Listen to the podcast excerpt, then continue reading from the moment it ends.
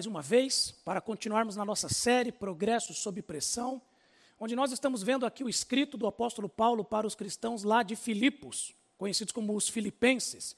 Estamos vendo aqui como é que o evangelho de Cristo nos permite continuar crescendo, continuar nos desenvolvendo, mesmo nos cenários adversos, nos cenários contrários àquilo que nós desejamos.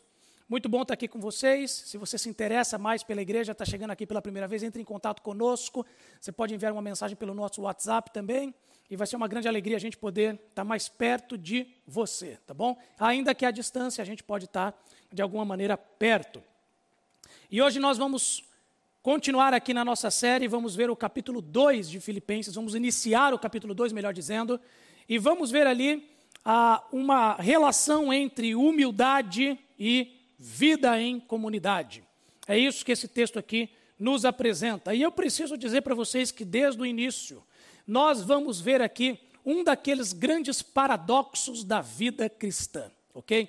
Um dos grandes paradoxos que a vida cristã nos apresenta, ah, são vários deles. Por exemplo, a vida cristã, nós lemos na Bíblia que nós devemos morrer para poder viver, para que possamos de fato ter vida, precisamos morrer para nós mesmos. Nós também precisamos admitir pobreza de espírito para sermos verdadeiramente ricos. Admitir pobreza para sermos ricos. Nós precisamos nos lamentar para que então possamos nos alegrar. Nós reconhecemos os nossos erros, os nossos pecados, nós lamentamos por quem temos sido, e então nos alegramos por quem Cristo é e quem ele nos torna. A Bíblia diz que nós precisamos ter fome e sede de justiça, para que então nós sejamos satisfeitos com a justiça que Cristo nos concede. Nós temos fome para então estarmos satisfeitos. A Bíblia diz que nós devemos perder para ganhar. Quem quiser ganhar a sua vida a perderá, mas quem perder a sua vida por minha causa, este a ganhará. E com certeza hoje veremos um desses grandes paradoxos da vida cristã que é a ideia de que é preciso humilhar-se para ser exaltado. Isso vai na contramão de tudo aquilo que nós muitas vezes buscamos, desejamos e somos incentivados a buscar. O mundo diz para que nós construamos o nosso nome, busquemos a nossa glória, deixemos o nosso legado. E a Bíblia nos diz o seguinte: para que de fato você possa ser reconhecido, para que você receba algum tipo de exaltação, o caminho é para baixo é preciso humilhar-se para então ser exaltado. Isso tem tudo a ver com relacionamentos dentro de uma igreja, relacionamentos numa comunidade. Por quê, gente? Deixe-me recontar aqui para você um pouquinho do que é que estava acontecendo com Paulo ah, nesse momento em que ele escreve a carta aos Filipenses. Paulo estava preso, numa prisão domiciliar, sim, mas todos os dias acorrentado ali a um oficial romano, ele estava privado da sua liberdade. Filipos era uma igreja que amava Paulo e que Paulo também amava. E chegou ali em Filipos a notícia da prisão de Paulo em Roma. E eles ficaram profundamente abalados, porque Paulo, o grande apóstolo, Paulo, tão amado por eles, Paulo, o fundador daquela igreja, ele estava preso. O que é que aquela igreja faz? Aquela igreja então reúne alguns recursos, embora não fosse uma igreja com muitos bens, mas reúne alguns recursos e envia para Paulo através de uma oferta. E envia ali um sujeito chamado Epafrodito, ok? Não é um nome muito comum, nem muito bonito. Se é o seu nome, que pena. Há outras bênçãos para se alegrar ok? Vocês que estão aí grávidos esperando filhos, Epafrodito ou Epafrodita é um bom nome para você pensar. Pois bem, Epafrodito é o enviado de Filipos para levar ali a mensagem, para levar a oferta até Paulo. É, Epafrodito chega lá, ele passa um tempo com Paulo. E depois de um tempo, quando ele está prestes a partir de volta para Filipos com notícias do apóstolo, para acalmar aquela cidade, certo? O que é que acontece? Epafrodito fica doente, mas profundamente doente. E então as notícias de que agora Paulo estava preso e Epafrodito estava doente chegam em Filipos. E aquela igreja que já estava meio que desestruturada, sem o seu referencial de liderança, agora ela fica ainda mais ansiosa, ainda mais preocupada, por quando elas sabem da doença grave que Epafrodito tem.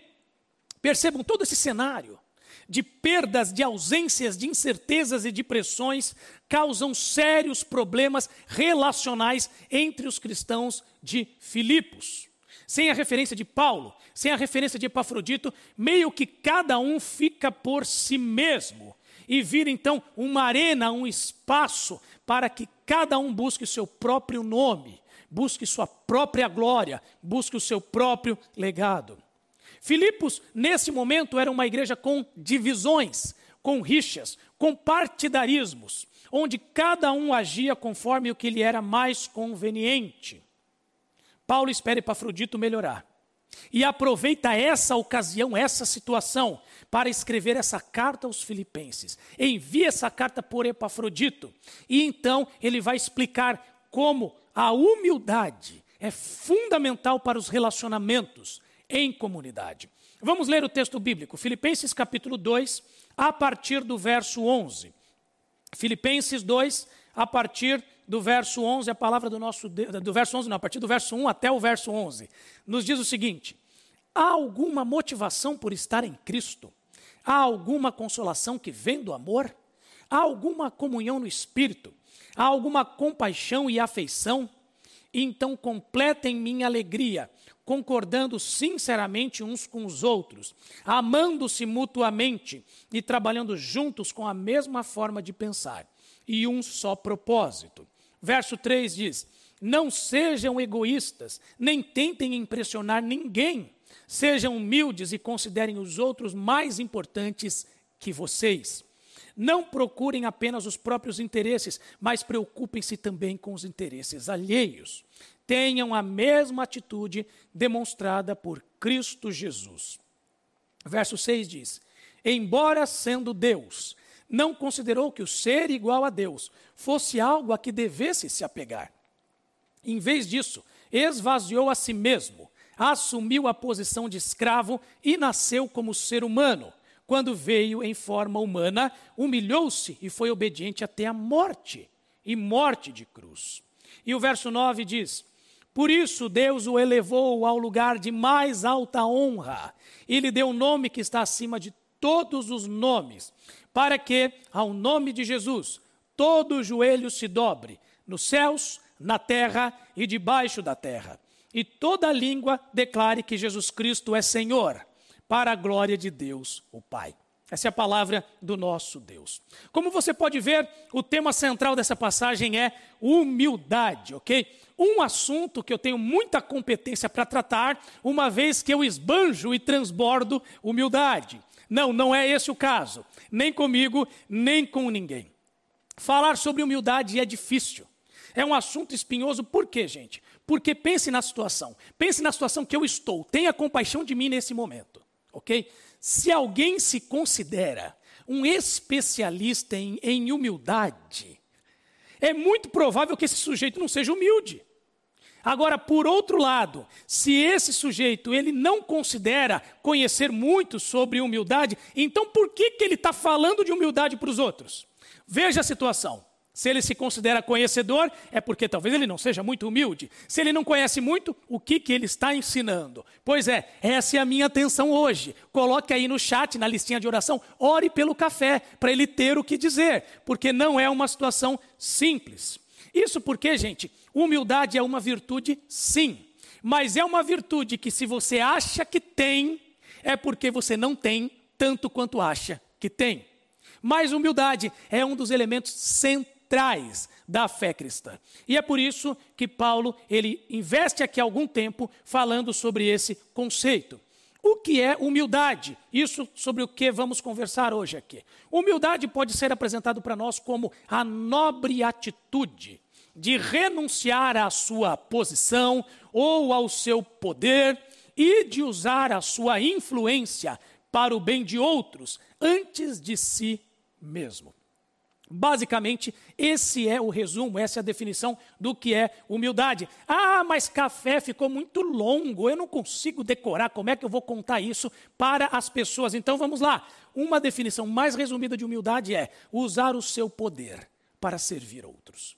Isso é humildade. É usar o seu poder, a sua posição, o seu potencial, usar tudo aquilo que você é para servir outros. Então perceba, gente, humildade não tem nada a ver com baixa autoestima. Não tem a ver com você se considerar um nada, né? Se considerar ah, um sujeito completamente vazio, né? Um vácuo ambulante. Não. Humildade também não tem a ver com ser um sujeito tímido, né? introvertido. Há pessoas tímidas, né, que não são expansivas, como eu, como você pode perceber, certo? Ah, que são profundamente orgulhosas. Então, humildade não tem a ver com baixa autoestima. Também não tem a ver com ser introvertido ok? Humildade tem a ver com usar o seu poder, e ele pode ser grande, pode haver um grande potencial, uma alta posição, mas usá-lo, canalizá-lo, pensando no bem de outros antes de si mesmo. No texto que nós lemos no início, Paulo ele trabalha o conceito da humildade, ele vai nos dizer o fundamento dessa humildade. Ele vai nos falar sobre o exercício dessa humildade, como é que ele deve acontecer, vai nos falar sobre o modelo da humildade e vai também nos falar sobre o grande valor prático, relacional que a humildade traz para uma comunidade, OK? Então vamos lá, gente. Começando com o fundamento da humildade. Os versos 1 e 2 mostram ali Paulo dizendo: ele está fazendo uma série de perguntas. Perguntas do tipo óbvias, perguntas cuja resposta nem precisa ser dada, de tão absurdamente clara que é a resposta. Ele diz: há alguma motivação por estar em Cristo? E é claro que há. Como é que Cristo não muda as nossas intenções as nossas motivações? Há alguma consolação que vem do amor de Deus por nós? É óbvio que existe nós encontramos o consolo, o encorajamento por sabermos que Deus é por nós em Cristo. Há alguma comunhão no Espírito? O Espírito nos insere num relacionamento de comunhão? Óbvio que sim. Numa comunhão com Pai, Filho e Espírito e numa comunhão uns com os outros, dentro de uma comunidade. Há alguma compaixão e afeição? Há algum relacionamento afetivo que surge a partir de tudo isso? Paulo diz: se há, e há, com certeza. Então completem a minha alegria, concordando sinceramente uns com os outros, amando-se mutuamente e trabalhando juntos com a mesma forma de pensar e um só propósito. Nesses dois versos, o que Paulo está nos dizendo, o fundamento da humildade, meus amigos, é o Evangelho de Cristo. É o que Cristo fez por nós, o que ele ocasionou em nós, quem ele nos tornou por meio da sua obra na cruz.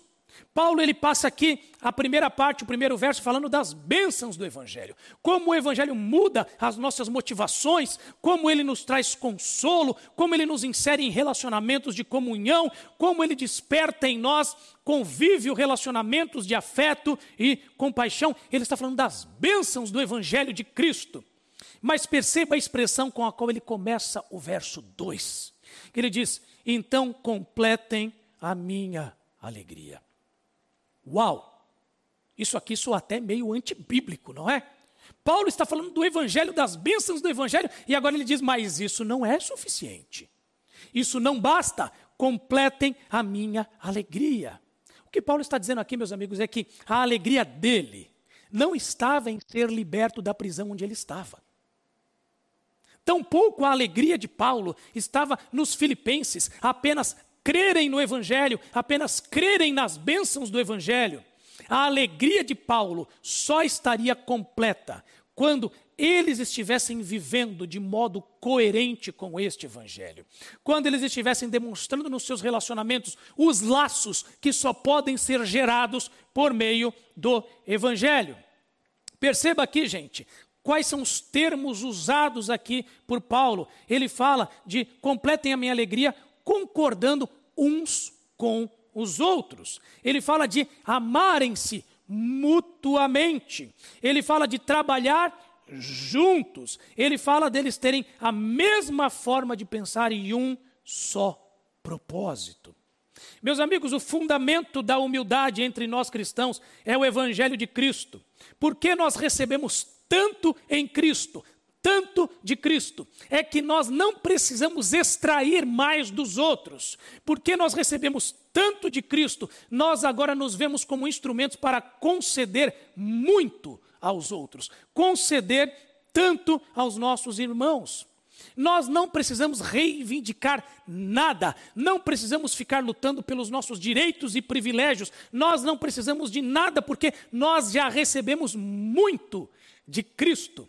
E por conta das bênçãos do Evangelho, agora, ao invés de nós queremos obter cada vez mais por meio dos nossos irmãos, é o contrário, nós queremos conceder a eles, nós queremos ser instrumentos de Cristo na vida deles, nós queremos que, por meio das nossas vidas, as bênçãos do Evangelho produzam laços do Evangelho. E essa era a alegria de Paulo, era essa a alegria completa que ele queria ter, ele queria ver que os filipenses, eles estavam abrindo mão uns pelos outros. Eles estavam a ah, se abnegando uns pelos outros, e o fundamento de tudo isso é o evangelho.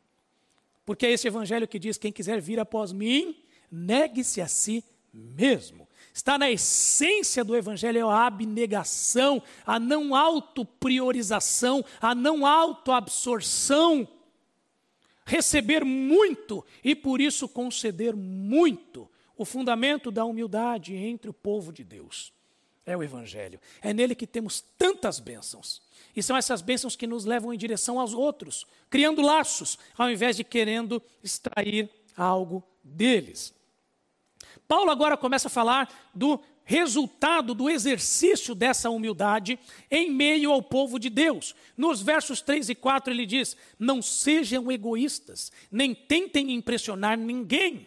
Sejam humildes e considerem os outros mais importantes que você. Não procurem apenas os próprios interesses, mas preocupem-se também com os interesses alheios. Como vimos no ponto anterior, o fundamento da humildade é o evangelho. Mas agora nós estamos vendo qual é o resultado do exercício da humildade entre aqueles que são beneficiados pelo Evangelho. O resultado da humildade é que ela sufoca o nosso orgulho. Ela sufoca o nosso autocentrismo, o nosso egoísmo. Veja o que Paulo está dizendo aqui: não ser egoísta não querer impressionar os outros o tempo todo, ser visto como referência para outros. Ser humilde e olhar para os outros com uma importância maior do que o que você dá para si mesmo, isso é contrário ao nosso coração enganoso, ao nosso coração orgulhoso. Ele diz que nós, porque já recebemos tanto em Cristo, não devemos ser pessoas interesseiras que procuram apenas os seus próprios interesses, mas nós, movidos por Cristo, podemos viver pensando também nos interesses dos outros. O que é que meus irmãos precisam? Como é que eu posso ser um instrumento de Cristo na vida deles? Portanto, meus amigos, se o fundamento da humildade é o Evangelho, o resultado da humildade é que ela sufoca o orgulho, porque eles são antagônicos, eles são irreconciliáveis, eles são extremos opostos. O maior obstáculo aos relacionamentos de uma igreja não são as diferenças presentes entre os irmãos, mas o orgulho que muitas vezes domina o nosso coração. Nós somos diferentes, graças a Deus que sim, porque se todos vocês tivessem a, a, minha aparência, seria terrível, seria um assédio tremendo a vocês nas ruas, ok? Ainda bem que somos distintos, ainda bem que não somos iguais, temos jeitos, personalidades, preferências, crenças, convicções distintas, não somos os mesmos. E é bom isso. Isso não é motivo de briga, de divisão, de dissensão. Só igrejas carnais brigam por essas diferenças menores. Igrejas centradas no Evangelho olham para essas diferenças e percebem nisso a multiforme graça de Deus revelada nas nossas mais profundas distinções. Porque aquilo que nos une é o Evangelho. Portanto, gente, se o Evangelho nos une, o que nos separa é o nosso senso de autossuficiência é o nosso orgulho, é olharmos para nós mesmos como pessoas que não necessitam de nada nem de ninguém, que somos completos em nós mesmos. Isso é o que mata relacionamentos numa família, mata relacionamentos numa equipe de trabalho, mata relacionamentos numa igreja. O orgulho, o maior obstáculo aos relacionamentos de uma igreja, não são as diferenças. As diferenças trazem cor para o corpo de Cristo. O maior obstáculo não são elas, mas é o orgulho que muitas vezes permeia e domina nossas relações. John Stott, falecido pastor e teólogo anglicano, certa vez disse o seguinte: Ele disse: em toda etapa do nosso desenvolvimento cristão e em toda esfera do nosso discipulado cristão, orgulho é o maior inimigo e humildade é o nosso maior aliado. É isso que Paulo está dizendo aqui. Nós temos aqui um grande inimigo que é o orgulho, que está na essência de todo e qualquer pecado. Foi orgulho que levou Lúcifer a, a, se rebelar. Foi orgulho que levou Adão e Eva a quererem ser como Deus. E cada um dos nossos pecados tem na sua essência o orgulho, a autossuficiência, a priorização de mim em detrimento de Deus e dos outros. O orgulho é o nosso maior inimigo, ele mina o nosso crescimento e mina os nossos relacionamentos. Por outro lado, humildade é o nosso maior aliado. Porque ele me dá a dimensão correta de quem eu sou, diante de Deus e diante dos outros. Traz a minha visão correta do quanto tenho recebido, e se tenho recebido, é porque não sou suficiente em mim mesmo. Sou carente, mas tenho um Deus de graça que me concede tudo que tenho recebido. E de, de tanto também que eu preciso dos meus irmãos ao meu redor porque eu sei que eu próprio não sou completo em mim mesmo. Não tenho todas as virtudes, não tenho todos os recursos, não tenho todos os insights e percepções. Eu preciso de outros ao meu redor. C.S. Lewis, ele disse o seguinte, no seu livro é, Cristianismo Puro e Simples. Ele diz o seguinte: não pense que se você encontrar uma pessoa realmente humilde, ela o será no sentido de que as pessoas definem humilde hoje em dia, né? Não tem a ver com baixa autoestima, lembra disso? Não tem a ver com ser introvertido, não. Ele não será o tipo de pessoa pedante e bajuladora que está sempre lhe dizendo que, que não é ninguém, né? Sempre se pondo para baixo para que você o ponha para o alto, não. Provavelmente, tudo que você irá. Deixa eu colocar aqui, peraí, desculpe. Provavelmente, tudo que você irá pensar a respeito dela é que ela parece uma pessoa alegre inteligente, que não tem interesse real no que você diz sobre ela. É alguém que não está muito preocupado com o que os outros pensam sobre ela, ok? É uma pessoa alegre, inteligente. Continuando, se você não gosta dela, será porque sente um pouco de inveja de qualquer um que parece curtir a vida com tanta facilidade ela não estará pensando sobre a humildade, ela não estará pensando em ser humilde, preciso ser humilde, tenho que ser humilde. Não, na verdade, não estará sequer pensando nela mesma. É alguém que não está ali, né, absorta em seus próprios pensamentos, pensando em si mesma, na dimensão da sua grandiosidade. Ou, como diz o Tim Keller, naquilo que eu acredito que é a melhor definição, né, humildade, não é pensar menos de si mesmo mas pensar menos em si mesmo. É você não se colocar como o centro dos seus pensamentos, como o centro das suas atenções, como fazer com que o universo ele orbite ao seu redor, como você sendo o elemento necessário para a existência da vida nos relacionamentos. Humildade não é pensar menos de si.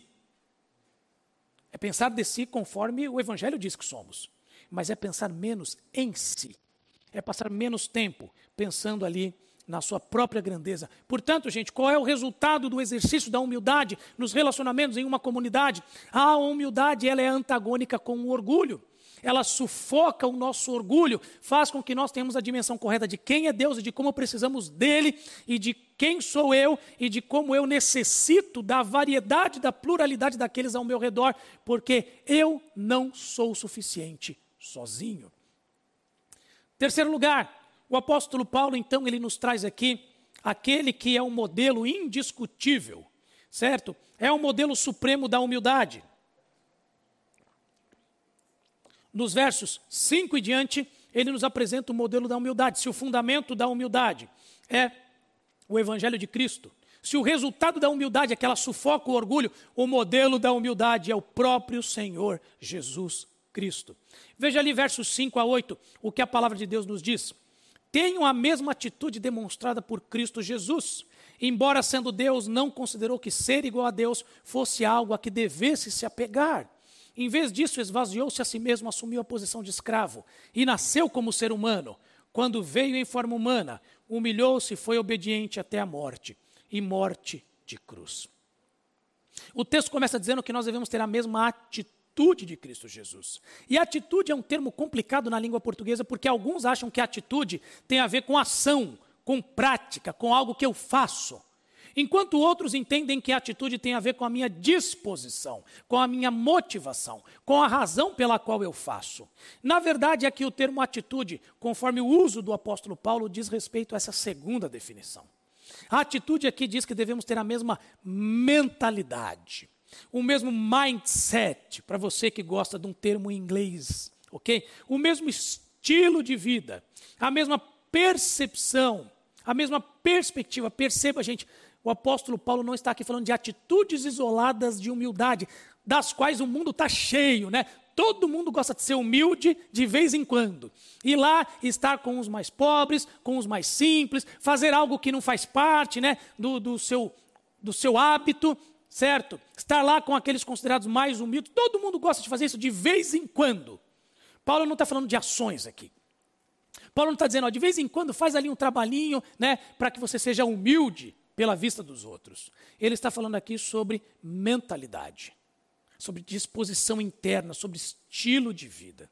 E sabe de uma coisa, gente? O apóstolo Paulo está dizendo aqui para essa igreja que é necessário que nos relacionamentos da comunidade haja humildade. Ele diz que o fundamento é o evangelho, ele apresenta isso para a gente. Ele diz que o resultado disso será que o orgulho será sufocado. E na hora de apresentar para eles um modelo supremo para eles seguirem, ele vai e apresenta Cristo, mas ele faz isso de uma maneira magistral.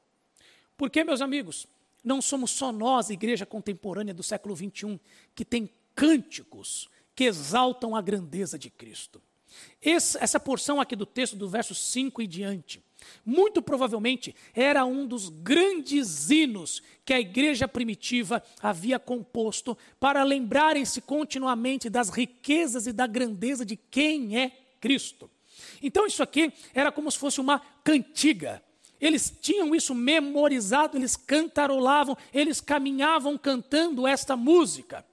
Paulo está pegando aqui, portanto, algo que diz respeito à cultura cristã daquelas pessoas, o cântico que elas entoam, como muitos de nós temos músicas que cantamos nas nossas casas, às vezes quando tomamos banho, ok?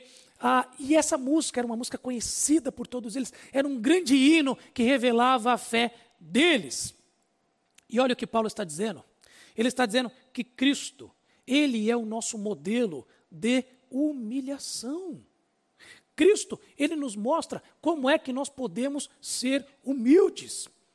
O Cristo que nos fornece o Evangelho, que é o fundamento da humildade, o Cristo que sufoca o nosso orgulho como resultado dessa, desse Evangelho agindo em nossas vidas, ele é um modelo da humildade. Ele nos mostra um modelo de humilhação.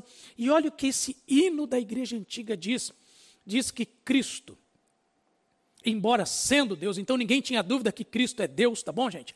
Essa dúvida de que Cristo é Deus ou não é dúvida de gente moderninha. No mundo antigo todo mundo sabia que Cristo é Deus. Embora sendo Deus, o texto diz que ele esvaziou-se da sua glória divina.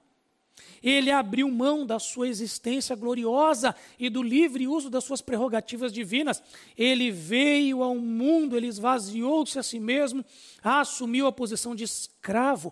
Ele veio para servir, ele veio em serviço, ele veio fazer a vontade do Pai e não a própria. Ele veio servir os outros e não a si mesmo. Ele lavou os pés dos seus discípulos, a função mais baixa que um escravo podia fazer. Veio para servir, diz aqui que ele nasceu como ser humano, nasceu em condições toscas, né, precárias. Nós gostamos né, de pensar no nascimento de Jesus de maneira bem romantizada, montamos os presépios no Natal e achamos, ah, que fofura, nasceu do lado dos bichinhos. Você, mãe, né, que teve seu filho na maternidade, com todos os cuidados, ou você que está grávida, duvido que você queira uma ovelha do teu lado na hora do parto. Duvido que você queira aquele cheiro agradável de curral enquanto seu filhinho está ali tomando banho. E essa é a situação. Nasceu em condições toscas. Ele encarnou, ele se fez ser humano, assumiu forma humana. E uma vez em forma humana, o texto diz que ele foi obediente até a morte, foi obediente por toda a vida. Não houve um segundo sequer na vida de Cristo em que ele não esteve em serviço, em que ele não esteve ali debaixo de autoridade, em que ele não se visse como humilde a serviço do Pai e morreu de forma grotesca. Grotesca, meus amigos, porque não havia morte mais terrível para alguém morrer naqueles dias. Para os romanos, a morte de cruz era uma morte tão vergonhosa que cidadãos romanos não podiam morrer na cruz. Só aqueles que eram considerados menos. E para os judeus também era uma morte grotesca, por quê? Porque o Antigo Testamento diz que maldito é aquele que morre preso num madeiro. Então era uma morte considerada maldição. Veja o que Paulo está dizendo. Cristo é o nosso modelo de humilhação, porque ninguém esteve tão alto como ele esteve, e ninguém desceu tão baixo quanto ele desceu. Portanto, meus amigos, há momentos na vida onde nós somos humilhados por outros. E nós consideramos isso uma injustiça, um ultraje, isso mexe com os nossos brilhos. Eu sei o que é isso, já passei por isso. Mas o texto aqui não está falando necessariamente disso, quando outros nos humilham.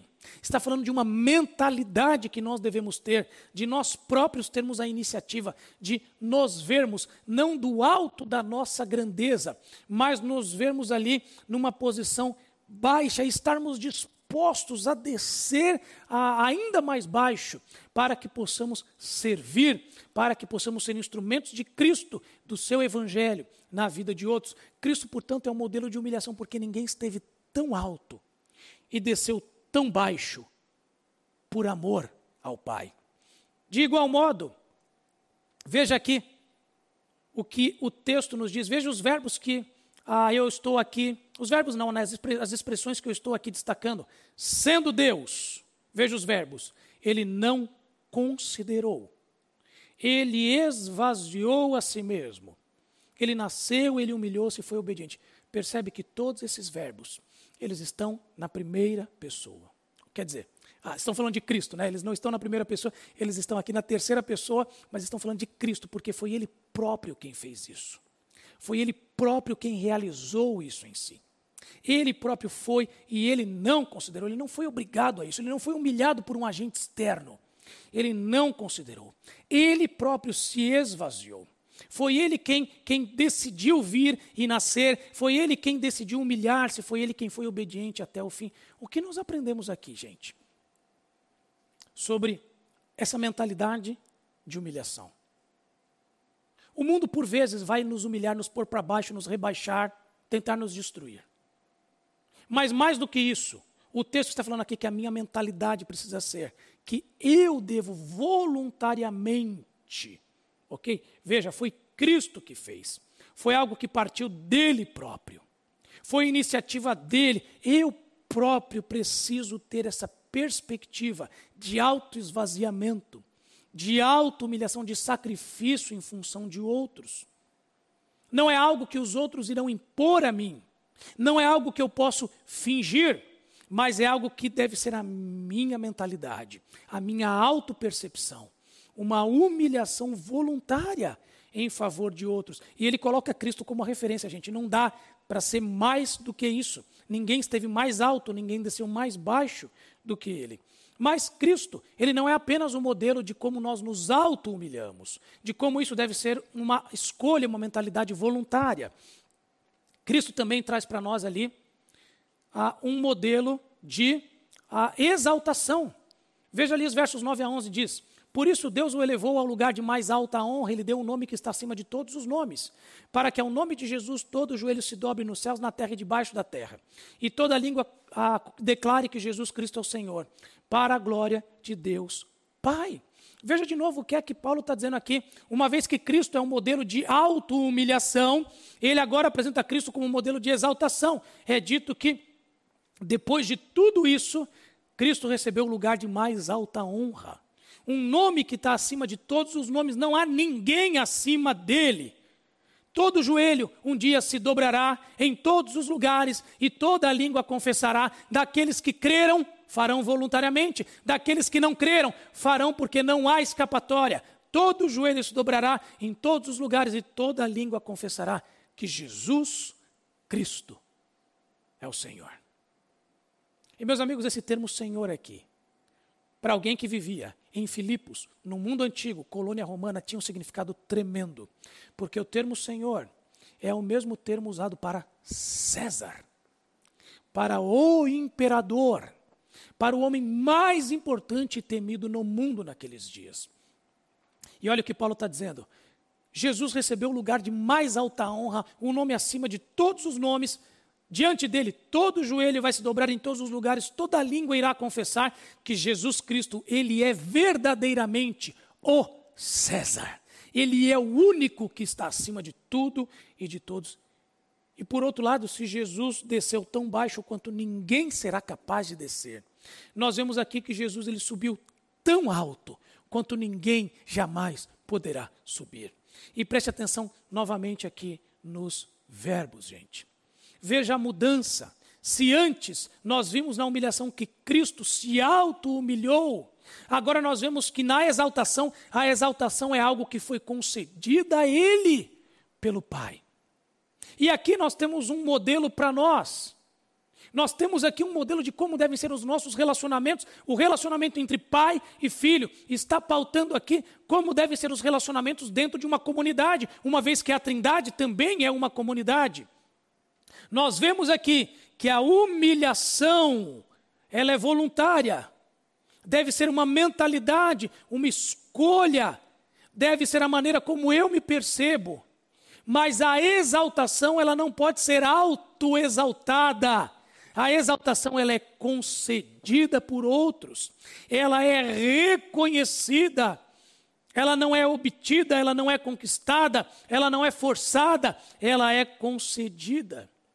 Essa é a intenção de Paulo ao pegar essa música aqui e falar sobre o processo descendente tão grave que Cristo foi e o processo ascendente incomparável pelo qual ele passou, ele está dizendo: ninguém desceu tão baixo, ninguém subiu tão alto, e é assim que nós precisamos enxergar as nossas relações. Naquilo que diz respeito à minha humildade, eu preciso ser alguém com uma disposição de auto-humilhação. Eu não preciso que os outros e que o mundo me ponham para baixo. Eu preciso reconhecer de fato quem eu sou, minhas necessidades, minhas incapacidades. E muitas vezes, quando alguém se levantar contra mim e começar a falar um monte de coisas contra mim, eu devo ter um senso de que essa pessoa pode estar dizendo algumas verdades, mas se ela me conhecesse de fato, ela diria uma série de outras coisas, porque eu, de fato, não sou quem eu quero que os outros pensem que eu sou. No que diz respeito à humildade, nós devemos ter uma atitude de auto-humilhação, e no que diz respeito à exaltação, são os outros, são aqueles ao meu redor que devem promover isso na minha vida. Meus amigos, esse é o modelo de relacionamento entre pai e filho, e é o modelo de relacionamento entre irmãos em Cristo. Eu escolho o caminho da humildade. Se eu usar o meu poder para servir o meu irmão, ao invés de pensar em como eu vou extrair e obter ganho, quando eu faço isso, eu estou escolhendo o caminho da humildade. E é o meu irmão que, no tempo devido, me reconhece, me exalta, me põe para cima. O caminho contrário, gente, não funciona. O caminho de eu querer que eu me exalte, que os outros se humilhem, é o caminho que não funciona. Olha para esse mundo aí fora, porque essa é a regra e não funciona lá. Essa é a regra desde Adão. A proposta para ele foi: olha, coma do fruto, você será como Deus. Você não precisará mais se submeter aos, aos, aos a demandos de Deus você será como Deus. O caminho contrário não funciona, o caminho da autoexaltação e da humilhação do outro, mas este caminho da minha auto-humilhação e que o outro me exalte. Isso é o caminho do Evangelho. Nossa escolha é pelo caminho de Cristo e não pelo caminho de Adão. E qual é o valor, gente, da humildade? Como essa humildade se revela grandemente valiosa? E aqui eu quero falar de modo muito prático. Como que a humildade é valiosa dentro de uma comunidade? Em primeiro lugar, porque a humildade, gente, ela é bom senso, ok? Mostra que você não é um lunático. Porque a pessoa humilde, ela reconhece que ela não é boa em todas as áreas. Ela reconhece que ela não sabe tudo. O orgulhoso não. O orgulhoso é aquele sujeito que, porque sabe, porque conhece, porque domina uma área do saber, ele acha que tem que ter opinião sobre tudo. Né? Ele tem que entender de tudo. Esse é o orgulhoso. O humilde não, o humilde, ele é um sujeito equilibrado. Humildade é bom senso, ele sabe que ele não, ele não domina todas as áreas do saber. Ele sabe que ele precisa de outros conhecimentos, de outras competências, de outros indivíduos para poder ter uma visão mais ampla. Segundo lugar, Humildade, ela também é atraente. Nós somos atraídos por indivíduos grandes, por indivíduos de renome, por indivíduos que, que têm algo a nos ensinar. É isso. É assim que nós estabelecemos as nossas referências. Mas nós somos mais atraídos pelo grande, que é humilde na sua mentalidade, do que pelo grande, que sabe que é grande e que quer que todos saibam que ele é grande. Você sabe, você conhece gente assim. Gente que é boa no que faz, mas que ninguém aguenta estar perto. Por outro lado, você conhece gente que é boa no que faz e que agrega pessoas ao seu redor. Por quê, meus amigos? Porque a humildade torna os grandes maiores. Faz com que pessoas queiram se, se aproximar desses indivíduos. Eu lembro uma vez no acampamento Palavra da Vida, quando eu estava lá liderando aquele ministério, e o presidente da Palavra da Vida, meu amigo Johnny Heimer, foi lá nos visitar. E nós tínhamos ali né, umas restrições com fita zebrada, dizendo que determinados locais não podia parar carro lá, ok? E aí o Johnny chegou, ele não sabia disso, né? E sendo ele ali o presidente, não tendo essa informação, ele foi estacionar o carro onde não podia estacionar. E aí tinha um rapazinho lá novo, primeira temporada, né? Meio que o estagiário do lugar. E aí ele chega e fala assim: ó, escuta, o senhor, é, não sei se o senhor sabe, não é? Mas o senhor não pode parar o carro aqui, tá bom? Aqui é proibido, tá bom? E aí, gente, o que, que o Johnny fez? Deu uma carteirada. Você sabe quem eu sou? Né? Eu sou o presidente desse. Não. Ele simplesmente falou: puxa, não sabia. Foi, tirou o carro, parou em outro lugar, né? E aí, nós que estávamos à distância vendo isso, nós estávamos rindo de rolar no chão com a situação que o rapazinho se meteu. Ele não sabia quem era, ele fez o certo. Na verdade, todo mundo fez o certo ali. Só quem estava fazendo errado era eu rindo da situação. Mas, gente, Aí o Jones chegou, a gente começou a rir, conversou com ele, chamamos o menininho, né? Cara, vem aqui, deixa a gente apresentar. Esse aqui é o Johnny, presidente da Palavra da Vida. O cara, oh, oh, eu não sabia. Mas ele fez o certo, ele fez o certo. E sabe o que isso gerou em nós em relação ao presidente, ao Johnny? A admiração, porque é isso. A humildade ela tem um poder de atração. Faz com que aqueles que são grandes, que são as pessoas que são referência, se tornem ainda maiores e nós queiramos estar perto delas. Só que, gente, a humildade nem sempre foi vista dessa maneira. A humildade nem sempre foi vista como bela, como atraente. Deixa eu falar um pouquinho aqui para vocês sobre a história do pensamento do mundo ocidental. No mundo antigo, humildade não era vista como uma virtude. Pelo contrário, humildade era vista como um defeito, porque humildade era a palavra usada para descrever os escravos, os derrotados nas guerras, esses eram considerados os humildes. A virtude, naquela época, não era a humildade. A virtude era um termo que a gente até não usa mais, o termo filotimia, que é o quê? Que é o amor à honra, o amor à glória, o amor ao renome. Esse, essa era a virtude. O sujeito que tinha filotimia, ele era virtuoso. O humilde, ele era o derrotado. Isso não era virtude. Enquanto eu preparava essa pregação, eu achei um estudo de uma universidade lá na Austrália, a Universidade Macquarie, em Sydney, que, que eles fizeram? Eles pesquisaram a origem da revolução no conceito de humildade, como um conceito que não era bem visto, que sequer tinha um termo para defini-lo, como que ele passa a se tornar agora um conceito visto como virtude no mundo ocidental. E eles descobriram, preste atenção, que a grande mudança nesse conceito aconteceu no primeiro século da era cristã. Ela surgiu na região da Palestina por causa de um mestre de Nazaré que dizia o seguinte: Eu sou Deus, mas eu vim para servir. E percebam, gente, Cristo dizia isso, ele ensinava isso, e então ele foi para a cruz. Como eu disse para vocês, a crucificação era considerada a maldição extrema para aquelas pessoas na Palestina. E o fato deste mestre de Nazaré que dizia, Eu sou Deus e vim servir, o fato dele ter morrido numa cruz gerou um problema na cabeça daquelas pessoas. Elas não sabiam como lidar com aquela situação. Elas pensaram o seguinte: ou Cristo não era tão grande quanto nós pensávamos que ele era, ou então nós precisamos redefinir grandeza pela perspectiva da cruz.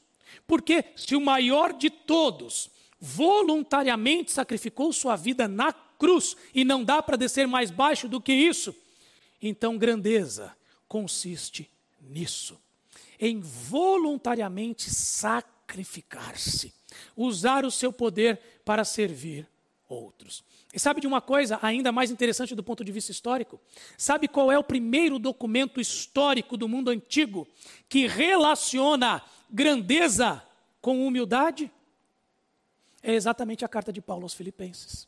É o primeiro documento histórico que coloca que humildade é uma virtude, que humildade é uma grandeza.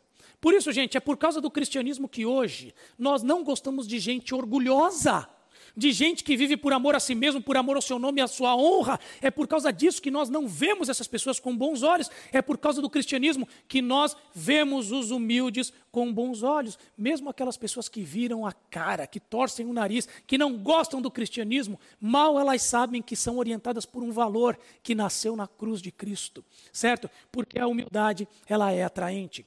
Terceiro valor da humildade nos relacionamentos, gente. A humildade faz crescer. Porque pense, se eu sou humilde, eu vou me manter continuamente com uma atitude de aprendiz. Isso vai trazer para mim conhecimento, novas habilidades, vai me querer fazer aprender mais, vai me levar a reconhecer os meus erros, porque eu não sabia como fazer algo, vai minimizar a minha arrogância, porque eu sempre terei algo novo para acrescentar, para aprender. Isso vai me levar a prestar mais atenção naquilo que alguém está dizendo e que eu não sei. Vai me levar a ouvir com mais cuidado aquilo que outros dizem. Isso permeia os meus relacionamentos e faz com que eu tenha uma percepção de que eu preciso do outro. Portanto, o lugar mais baixo, o lugar de humildade, é o lugar onde eu cresço mais, porque eu reconheço que eu preciso daquilo que eu não tenho. Quarto lugar, a humildade ela é persuasiva. O que, que eu quero dizer com isso? Eu não estou falando simplesmente de atrair pessoas, eu estou falando de você convencer pessoas com aquilo que você diz. E nós, como cristãos que anunciamos o Evangelho, queremos que as pessoas sejam convencidas com aquilo que nós anunciamos. Quando a gente fala de persuasão, inevitavelmente, nós precisamos falar aqui um pouco de Aristóteles. Aristóteles, ele que é o grande pensador acerca né, da, do discurso, da persuasão. Aristóteles dizia que o discurso ele é composto de três elementos. Rapidinho eu vou dizer aqui. Primeiro elemento é o logos, é aquilo que é dito. Tem a ver com a lógica, com a razão das ideias apresentadas. O segundo elemento é o pathos, tem a ver com como é dito, os sentimentos e as emoções que aquilo gera no outro.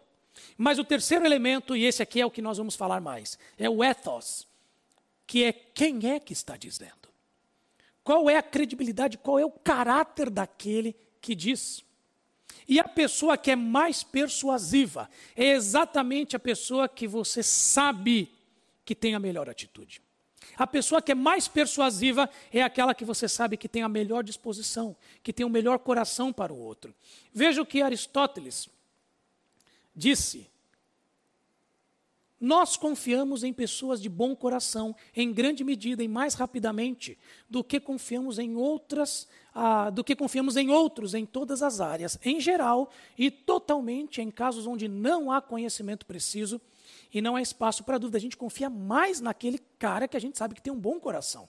Caráter, que é o ethos, é quase por assim dizer o fator definidor da persuasão mais do que o logos, a lógica daquilo que eu apresento, mais do que o pathos, aquilo que a, a, o que eu disse gerou no outro, mas a maneira como o outro me percebe, a maneira como o outro me enxerga e como eu me apresento para o outro. O ethos, ele tem um elemento de persuasão, e se nós queremos que o evangelho que nós anunciamos convença e transforme vidas, veja, a humildade está diretamente relacionada a isso. Ela é persuasiva. E um quinto valor da humildade nos relacionamentos é que ela é inspiradora. Ela faz com que pessoas queiram seguir o seu modelo. Nesse livro aqui do Jim Collins, né, a Empresas Feitas para Vencer, depois ele lançou com outro nome, Empresas Feitas para Durar, tanto faz. E eu não vou falar aqui de empresas, tá? vou falar de gente. Mas ali ele faz uma análise do perfil dos líderes empresariais que mais se destacaram.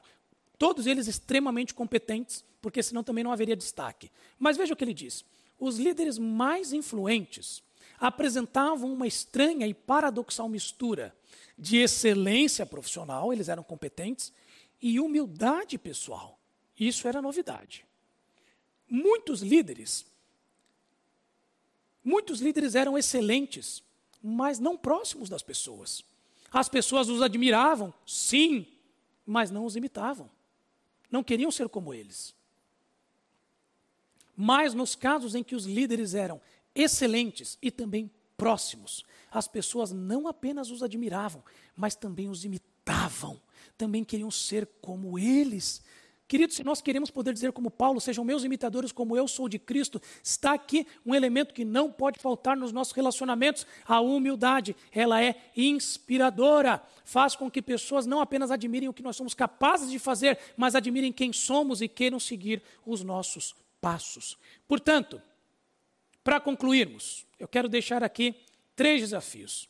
Dois textos bíblicos, primeiramente, e três desafios. Primeiro deles, Tiago capítulo 4, verso 6, diz: Deus se opõe aos orgulhosos, mas concede graça aos humildes.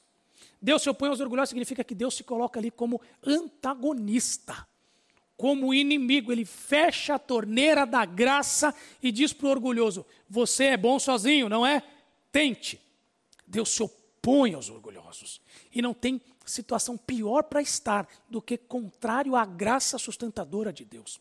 Mas Deus concede transborda a graça àquele que é humilde, aquele que olha para o Evangelho de Cristo, recebe suas bênçãos, desenvolve relacionamentos com base nessa perspectiva, pelo poder do Espírito tem um orgulho sufocado e olha para o modelo de Cristo que ninguém desceu tão baixo e ninguém foi reconhecido em tão alta posição e percebe que essa deve ser a nossa dinâmica.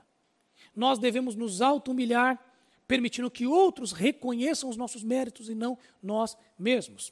Filipenses capítulo 2, verso 5 diz: Tenham a mesma atitude, a mesma mentalidade demonstrada por Cristo Jesus, o texto que lemos. Perguntas para nossa reflexão. Em primeiro lugar, pense nos seus relacionamentos.